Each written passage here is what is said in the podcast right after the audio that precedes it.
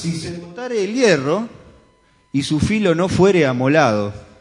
¿eh? Así que le vamos a pedir al pastor Emilio, que tiene un montón de herramientas, no sabes todas las que tiene, están buenísimas. Vamos a pedir la, la moladora para ver si podemos sacarle un poco de filo a las herramientas que Dios nos dio. ¿eh? Así que ahora vamos a, a ver el, el PowerPoint. Daira, por favor. Acá tengo otra herramienta del pastor Emilio, tecnológica. Esto hace de como un mouse. Así que, bueno, taller de finanzas. Algunos datitos. ¿Sabían que, por ejemplo, el 60% de, de los argentinos no llega a fin de mes con sus ingresos? Solo el 10% está ahorrando dinero. Los créditos que más crecieron el último año son los que apuntan al consumo a corto plazo. Nuestro pastor es licenciado en marketing, Leandro. Claro, y los licenciados en marketing estudian cómo vendernos, ¿no? Pero fíjate cómo el crédito, en vez de ser para el crédito que se pide en Argentina, en vez de ser para cosas eh, menos fungibles, menos que, se, este, que con el tiempo enseguida se, se, devalúan, es para justamente los créditos de consumo. ¿eh? Por ejemplo, vos vas al supermercado y entonces pagás en tres cuotas lo que vas a consumir este mes. Quiere decir que dos meses vas a estar endeudado por algo que ya consumiste. En Argentina cada familia tiene ingresos promedio de 5 mil pesos. Esto es verdad. Algunos ganan más, otros menos. En promedio es eso. Y cada familia debe 30 mil pesos. Seis veces, o sea que si pensabas que no debías nada, debes seis veces. Porque ¿qué pasa? La economía en algún momento, como dicen los economistas, ¿eh? se empareja y entonces el que se portó mal o que se endeudó, terminamos pagando todo porque hay inflación o eh, alguna variable de la economía se va a mover porque todos vamos a tener que seguir viviendo. Pero el pueblo evangélico, que debería estar entre los que no seguimos esta regla, es al contrario. ¿eh? El que tiene, el que conoce las iglesias, tal vez haya una gran cantidad de nosotros que estemos empobrecidos. ¿eh? Vamos a prestar atención, porque podemos salir de, esta, de estos problemas. El pastor Leo empezó esta serie que va a, va a contar de, cuatro reuniones, cuatro miércoles vamos a tomarnos, y nos explicó un poco eh, lo que era la teología de la liberación, así que mucho yo no me voy a extender en esto, lo que era la teología de la prosperidad, eh, que son como este, las dos ideas opuestas teológicas.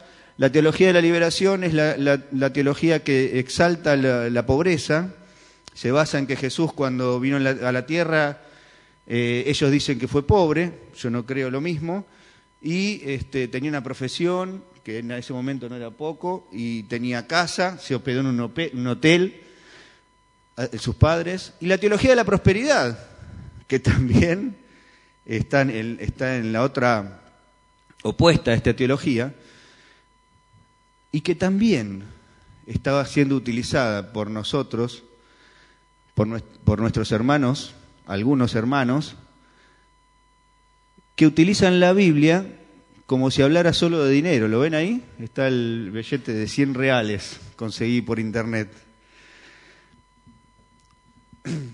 Por supuesto que, como todo extremo, los dos son malos, y nos explicó lo que él dio en llamar la prosperidad bíblica.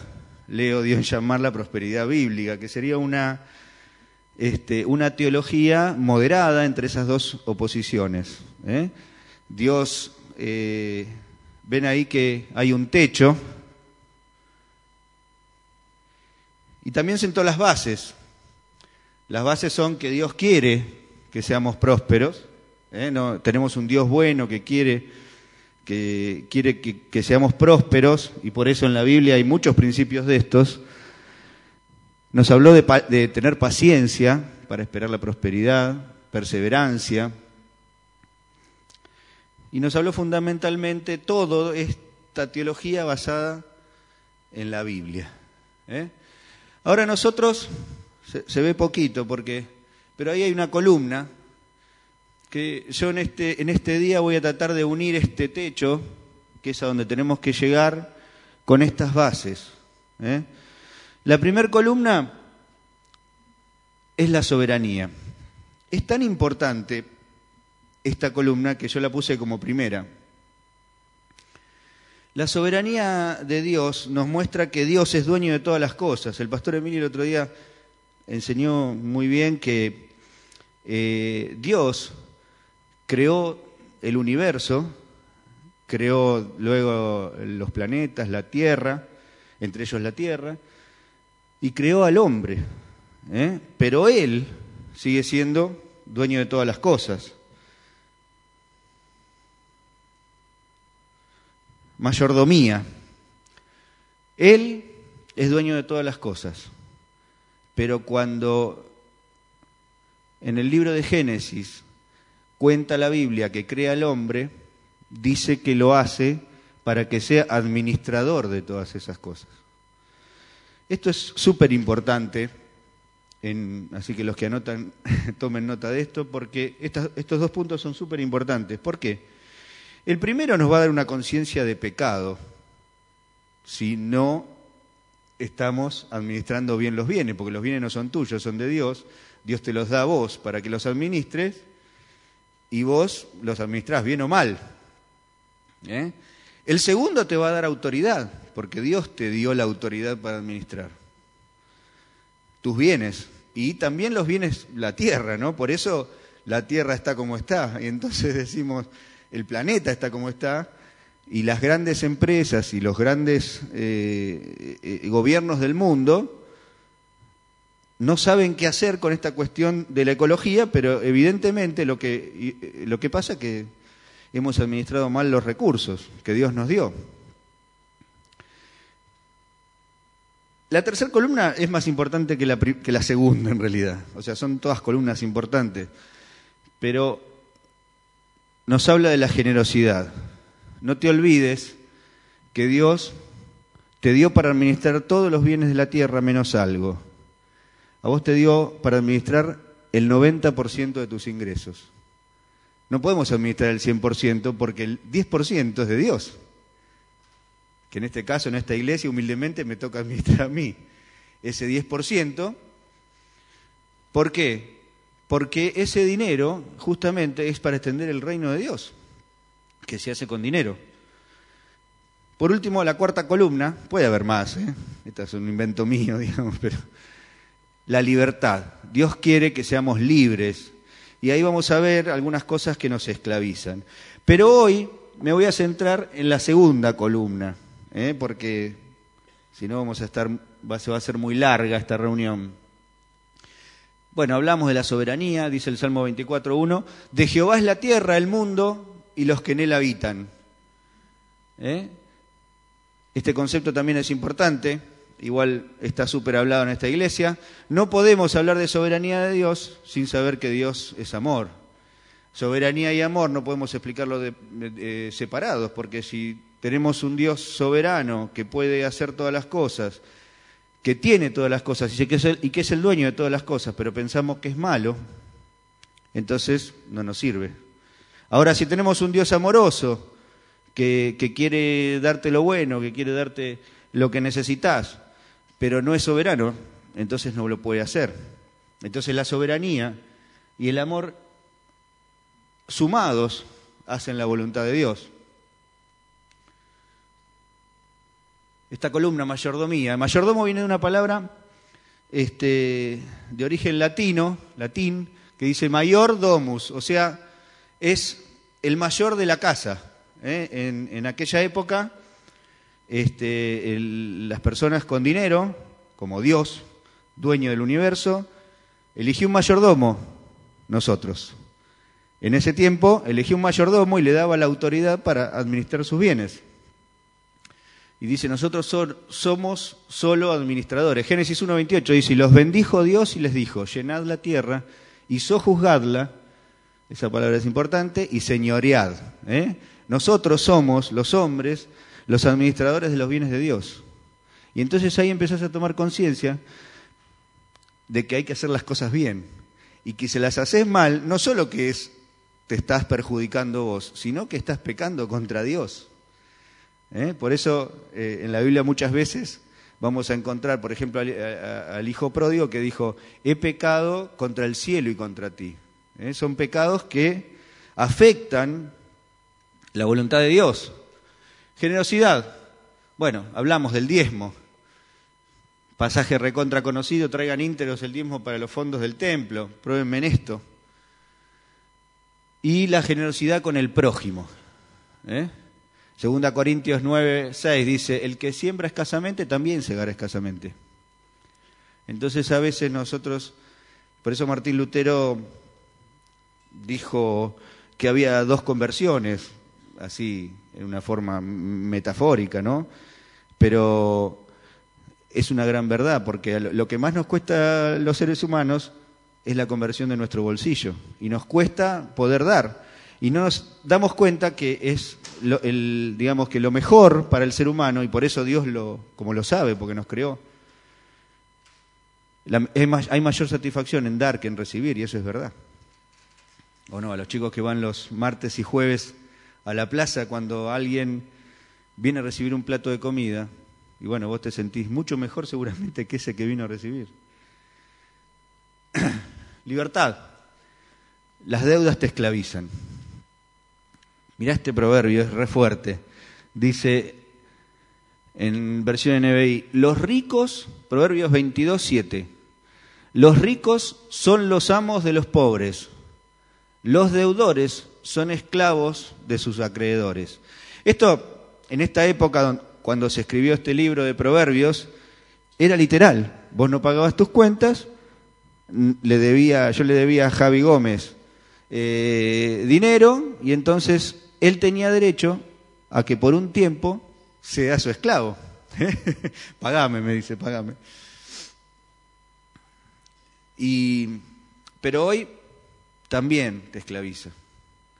Porque ¿cuántos conocemos nosotros y, nosotros mismos también hemos pasado por situaciones en que estamos esclavos de la tarjeta de crédito o estamos esclavos de una deuda que, de la cual no podemos salir y la que literalmente nos insume tanto tiempo que es lo mismo que estar esclavo, como en aquella época.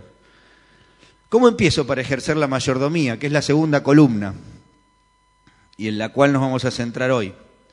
¿Cómo empiezo? Bueno, tengo que conocer mi situación. Fundamental, Watson. Si nadie puede administrar nada si no conoce lo que tiene. Parece bastante tonto, pero creo que de los que estamos acá, muy pocos tenemos un presupuesto hecho en casa. Ni sabemos bien lo que debemos, ni tampoco lo que tenemos ni con qué recursos contamos, ni con qué este, recursos materiales y los recursos, los tuyos, con qué puedes trabajar, qué no puedes trabajar, qué puedes hacer, dónde puedes ir a, este, eh, si necesitas. ¿Cómo hacemos? Propongo un ejercicio para estos próximos dos meses. Contabilice, si no sabe, le podemos ayudar en la iglesia contabilice todos sus ingresos por dos meses. ¿Por qué por dos meses? Porque pensé, vamos a hacer este taller bien práctico, ¿eh? así que por eso por ahí este, van a ver que, hay cosas muy prácticas como esta. Contabilice todos sus ingresos dos meses. ¿Por qué dos meses? Bueno, porque generalmente eh, la tarjeta viene todos los meses, pero la luz, el gas, el teléfono a veces viene un mes sí, un mes no. Entonces digo, bueno, para hacer un promedio, estaría bueno hacerlo los dos meses. No lo hagas en junio y en diciembre que cobras el SAC, porque no te sirve. ¿eh? E-, ese ingreso es como un ingreso extra. Contabiliza todos tus gastos también y comparemos ambos resultados. Les puedo asegurar las mejores casas que hemos probado, porque este, algunos que por ahí que tienen más trato conmigo lo hicimos esto, ¿eh? no es una novedad para mí, y nos dimos cuenta que muchos de nosotros que pensamos que estamos bien, estamos mal en la economía. Bueno, esto es lo más difícil, la clasificación de los gastos. ¿Por qué es lo más difícil? Porque todos pensamos que los gastos que hacemos son súper importantes para vivir, pero para poder determinar en tu casa o en tu negocio si esos gastos realmente son importantes, tenés que primero enumerarlos. Entonces, una vez que tenemos estos dos meses anotaditos todos los gastos, vamos a clasificar esos gastos de los más necesarios a los más a los menos necesarios o los superfluos. Primero las necesidades, los gustos, los deseos. Mira lo que dice 1 Timoteo 6, 8. Así que teniendo sustento y abrigo, estemos contentos con esto. Estas son las necesidades, son aquellas cosas que sin ellas no puedo vivir. Y es importante esta clasificación porque nos va a dar después un parámetro que ahora vamos a ver, que nos va a servir para evaluar nuestra situación. Alimentos. Estos son los alimentos necesarios, no la Coca-Cola, o, o sea, ninguna de estas cosas está mal, ni vamos a ver que todos estos son buenos, ¿eh? este, no estamos diciendo que la pobreza es buena o que vivir mal está mal, a mí me encanta vivir bien, gracias a Dios puedo hacerlo, este, y, entonces por ahí eh, alguno piensa que lo que yo puse deseos es algo malo y no lo tengo que hacer, no. Simplemente es clasificarlo porque después vamos a tener la opción de sacarlos esos gastos si, no, si estamos mal. Alimentos, ropa. Ah, otra cosa muy importante es hacerlo con tu esposa. Generalmente nos pasa a los varones que nos parecen cosas eh, importantes, cosas que no lo son.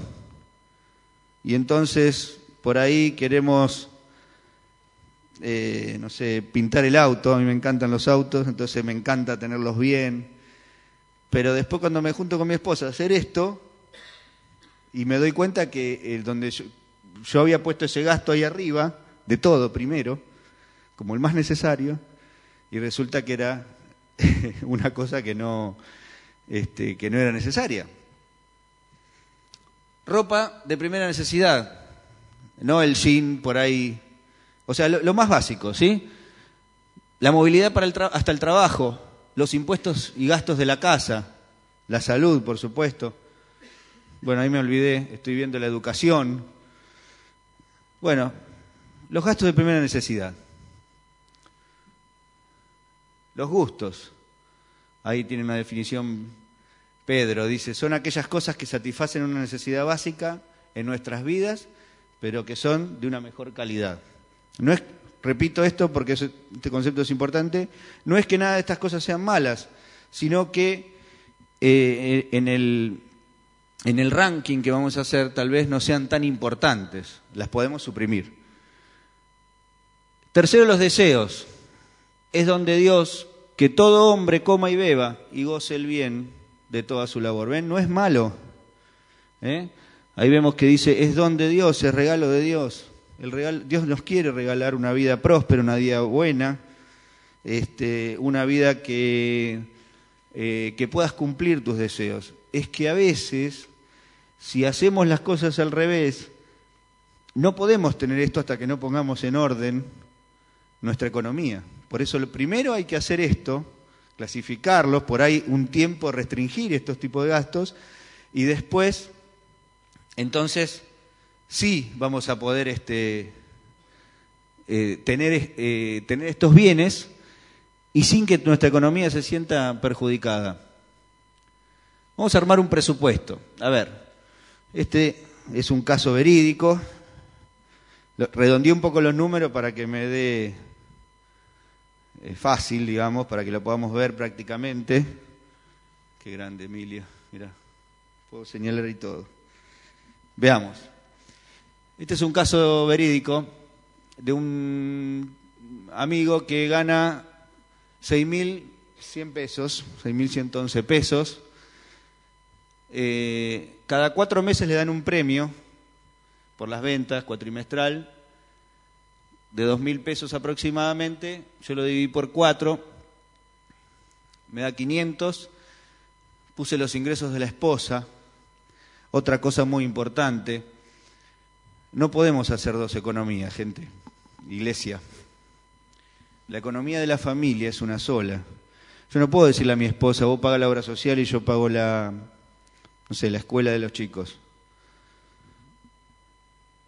Porque no está bien eso. Somos uno.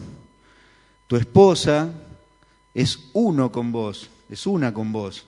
Forman una sola, una sola persona. Entonces, en esto que es tan importante, y de lo cual Jesús eh, de las veces que habló, la mayoría de las veces que habló, no la mayoría, pero muchas veces, habló del dinero. Así que en esto que es tan importante, obviamente no puede haber dos economías. Una es la economía de la casa. Ingresos de la esposa, dos mil. Aportes de los hijos menores, eh, mayores. Este chico tiene un, este, un chico de 18 años, 19 años, que está trabajando y aporta en la casa 500 pesos, 500 manguitos. Alquila el garaje de su casa, otros 500. Bueno, tiene un negocio familiar que le deja, son seis hermanos, le deja mil pesos por mes.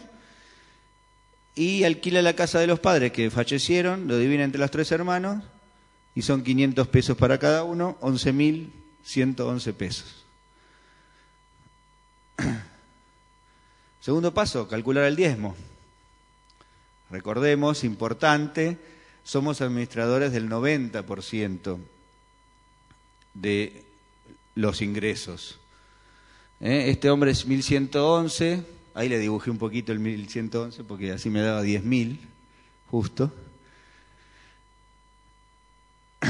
Y después vamos a enumerar los gastos y ahí es cuando se tienen que poner el guante de boxeador con tu esposa, a ver cuál gasto ponemos arriba y cuál ponemos abajo ¿eh? para hacer este, este, este trabajo.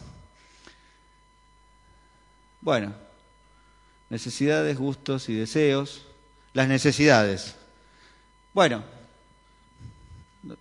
cuando hicimos este trabajo pusimos primero los gastos de la vivienda, eh, alquila este, este muchacho, pero bueno, podría ser también en la hipoteca de la casa que pagás. Los impuestos, educación, seguros, gastos para ir a trabajar, otros gastos fijos chiquititos. Total de gastos 8.940 le da. Y pensábamos que estaba bien. Ahora van a ver. Los gustos. Bueno, el problema de él les cuento, era que no podía salir de las deudas de su tarjeta. Siempre la tarjeta estaba pagando el mínimo, que no se daba cuenta, pero eh, el mínimo o un poquito más, pero siempre estaba endeudado. Entonces, la consulta es por qué estaba endeudado. Hicimos este, este ejercicio.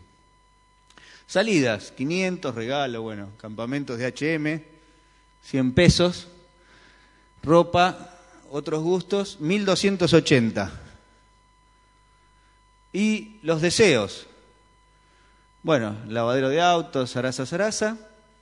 Cambió el celular, vos fíjate, 6 mil pesos dividido 12 cuotas son 500 mangos por mes. Cambió el televisor, 230 mangos por mes a 36 cuotas. ¿Quién no lo hizo eso una vez, alguna vez? Cambiar el televisor en 36 cuotas, 50 cuotas cuando te la dan con la tarjeta. 1530. Total de gastos, 11.750. ¿Eh? Sí, sí, estamos los gastos del hogar, eso, el, alquiler, creo que era, no sé qué. Pero sí, Está todo calculado, 8.940 ahí en los necesarios. 11.750 da el total de gastos. Aparentemente estaba bien, porque todos los meses él decía que le sobraba dinero, pero no le sobraba ningún dinero, sino que en realidad lo que estaba pasando es que se estaba endeudando con la tarjeta. Vamos a comparar los ingresos. Total de ingresos 10.000, total de gastos estaba en rojo 1.750 eh, pesos. ¿Y ahora? Se trabó. Ingresos versus gastos. Y acá tenemos, separé para que tengamos una idea, así, este, muy básica, digamos, cómo solucionar estos problemas, porque cada uno va a poder hacer su propio presupuesto, ¿no? Y después va a comparar los ingresos con los gastos y qué hago en cada situación.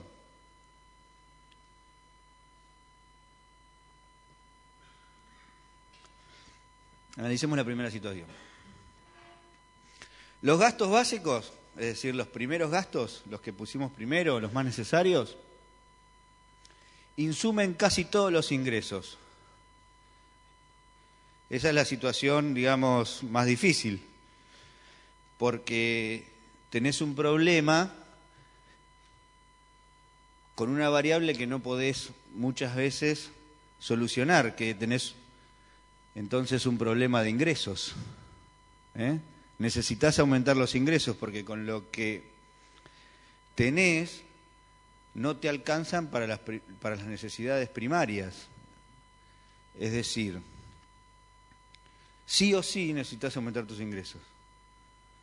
Tenemos que buscar ahí cómo hacerlo. Necesito generar más ingresos.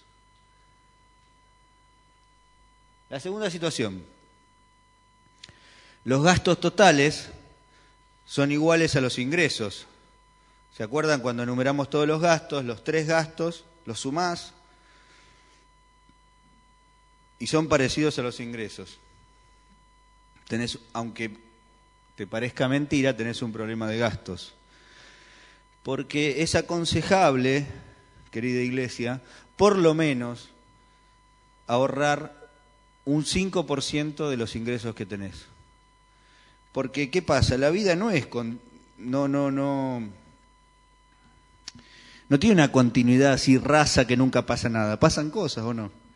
Se enferma alguien, tengo que viajar a ver a mi abuelita, eh, porque no sé qué. Y siempre pasa algo, y entonces después tenemos que salir corriendo porque se murió tal persona o tal otra, que nosotros lo llamamos imprevistos, pero no están tan imprevistos. Como la otra vez nos dijo este, el, pastor eh, González, todos los marzo empieza el colegio y nosotros en marzo estamos lidiando para comprarle a los chicos los útiles. En vez de prever y comprarlos en julio, en agosto, en septiembre, cuando está más barato. En marzo tenemos que, tenemos que este, eh, no me sale la palabra, pero bueno, tenemos que comprar lo que nos dan. Este, tenemos que conformarnos con lo que nos dan, porque no hay. Las cosas a veces son de menor calidad, tenés que hacer más cola, perdés más tiempo, el tiempo es dinero.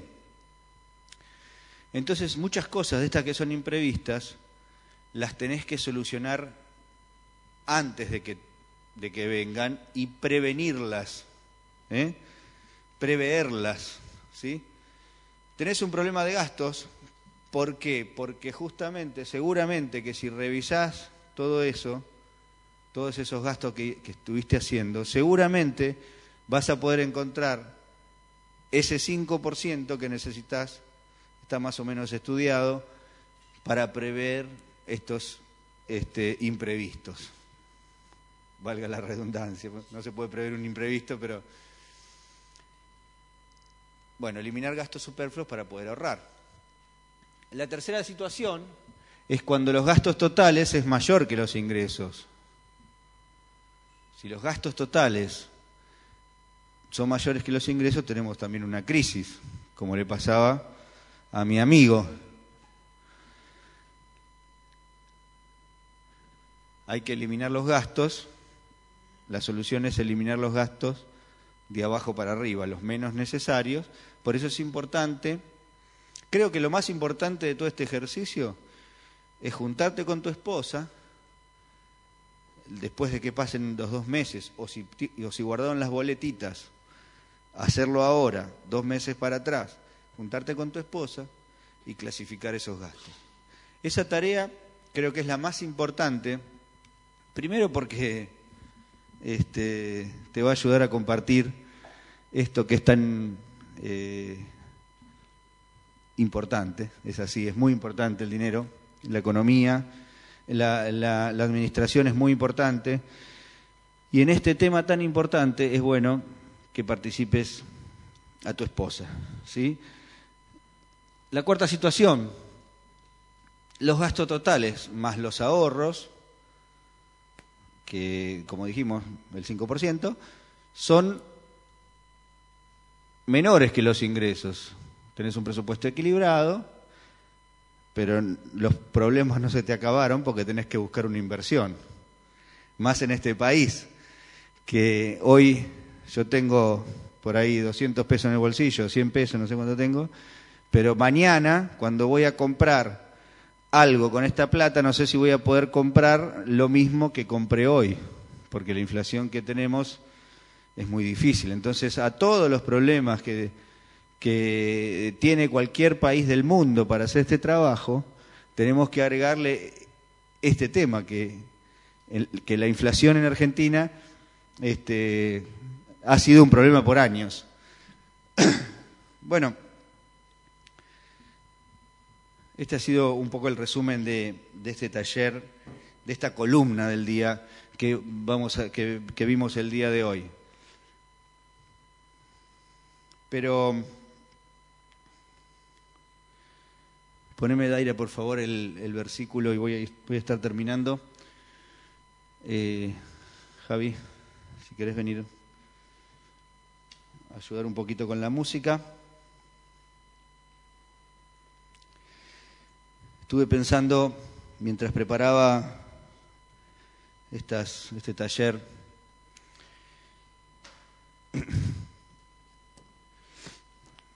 cuánto en el pueblo cristiano podemos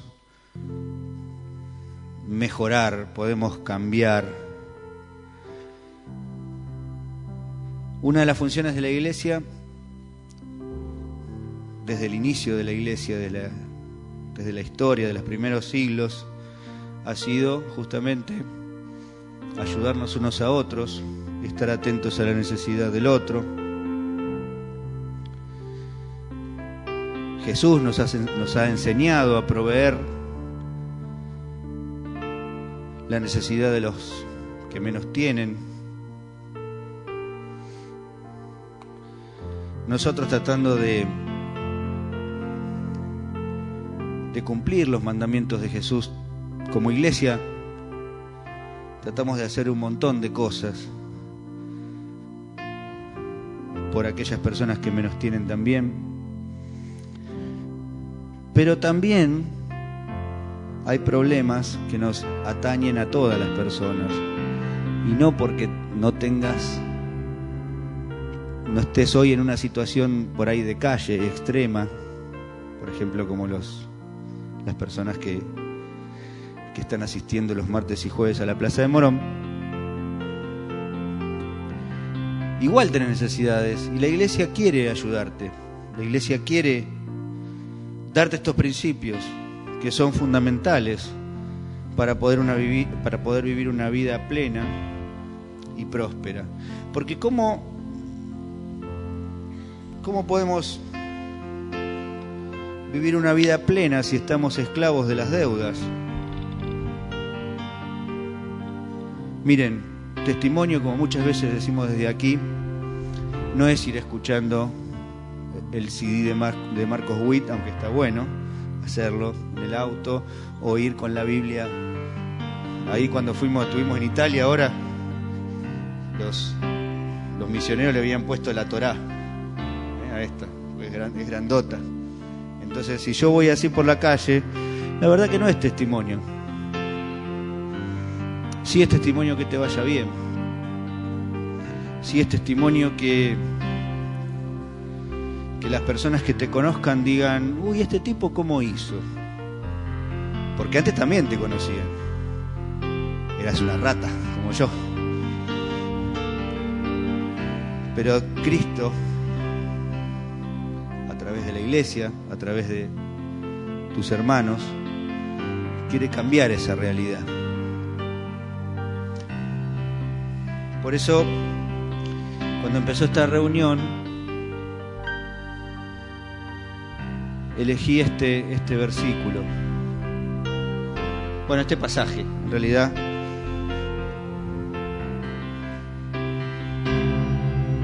Este rey dijo, hay un mal que he visto debajo del sol a manera de error emanado del príncipe. ¿Estás?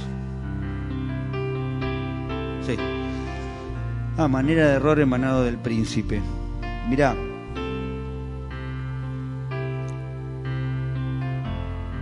este, este mal que, que vio Salomón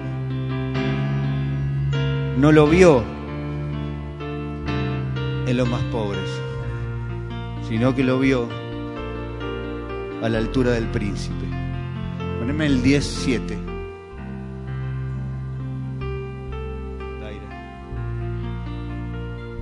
vi siervos a caballo y príncipes que andaban como siervos sobre la tierra. Hermanos, iglesia querida,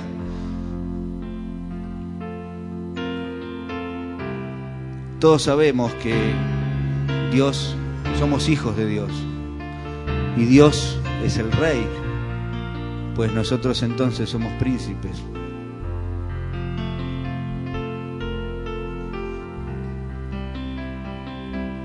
Y a este nivel vemos príncipes que andaban como siervos sobre la tierra.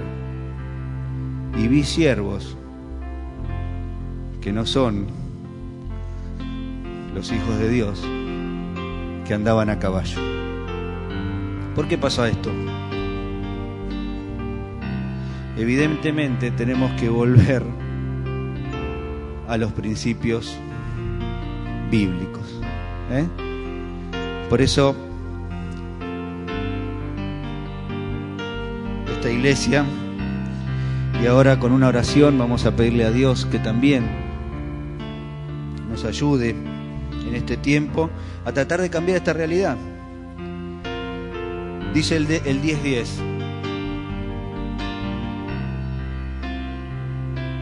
Si se embotara el hierro, ¿tenés la versión NBI?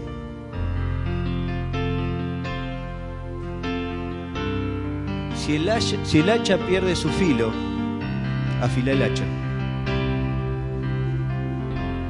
Si las herramientas que tenés ya te, dan negativo, tus egresos te dan negativo, afila el hacha. En la, en la, Reina Valera parece un poco más difícil entenderlo, pero dice, si el hacha pierde su filo y no se vuelve a afilar, hay que golpear con más fuerza.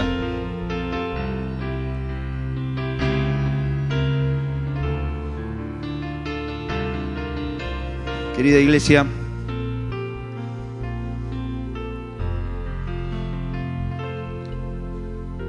no sé cuál es tu situación hoy, la de cada uno de nosotros, pero entiendo que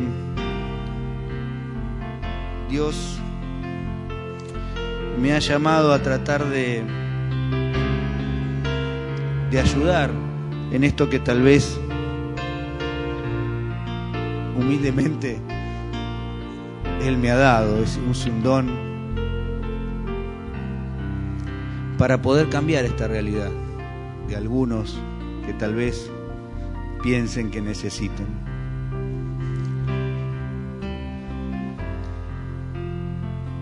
Hay un, hay un dicho persa que dice, a ver si me acuerdo y me sale,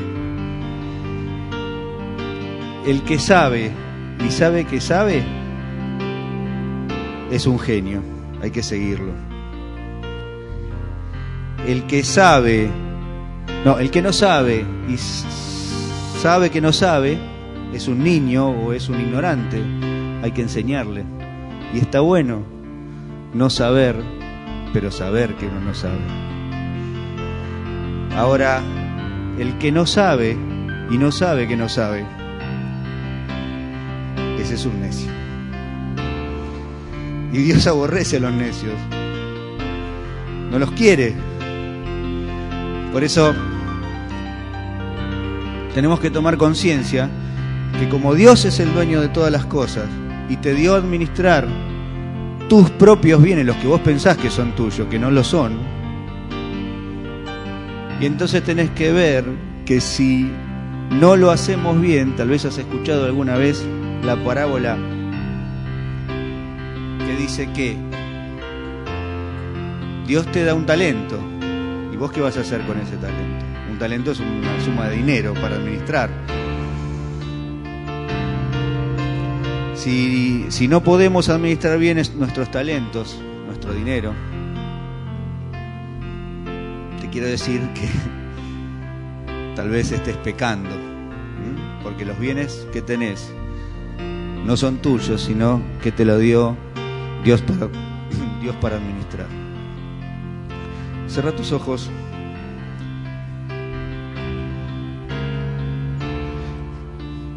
Padre, te doy gracias por tu palabra, Señor. Te doy gracias porque tu palabra es viva, es eficaz, penetrante, que hace cambiar realidades, que nos hace pensar, Señor, que nos hace reflexionar. Tal vez sea la única cosa que haga que gente un poco dura, como hemos sido todos nosotros, quiera ser un poco mejor cada día. Yo te pido, Señor, por aquellas personas que hoy vinieron embotadas, Señor. Yo te quiero pedir por aquellas personas que, que hoy vinieron realmente a este taller de finanzas tratando de buscar una solución para su tema económico. Yo te pido, Señor, que nos ayudes a afilar el hacha, que nos ayudes a molar el hierro, a buscar en nuestras herramientas, Señor. Nos ayudes a, a cambiar esta realidad. Padre, también te pido por aquellas personas que, que no están en una situación tan difícil, pero que aún así no pueden ahorrar y no pueden y no pueden prever sus gastos. Yo te pido, Señor, ahora en el nombre de Jesús, que libere, Señor, estas personas y también aquellas personas que, que hoy piensan que están bien, pero que no lo están tanto. Te doy gracias, Dios, por esta iglesia. Te doy gracias porque esta iglesia es una iglesia generosa. Te doy gracias porque nos has dado recursos, porque nos has dado no solo recursos materiales, sino recursos humanos importantes. Te doy gracias por cada una de las vidas que están aquí en esta noche. Padre, en el nombre de Jesús te lo pedimos. Amén.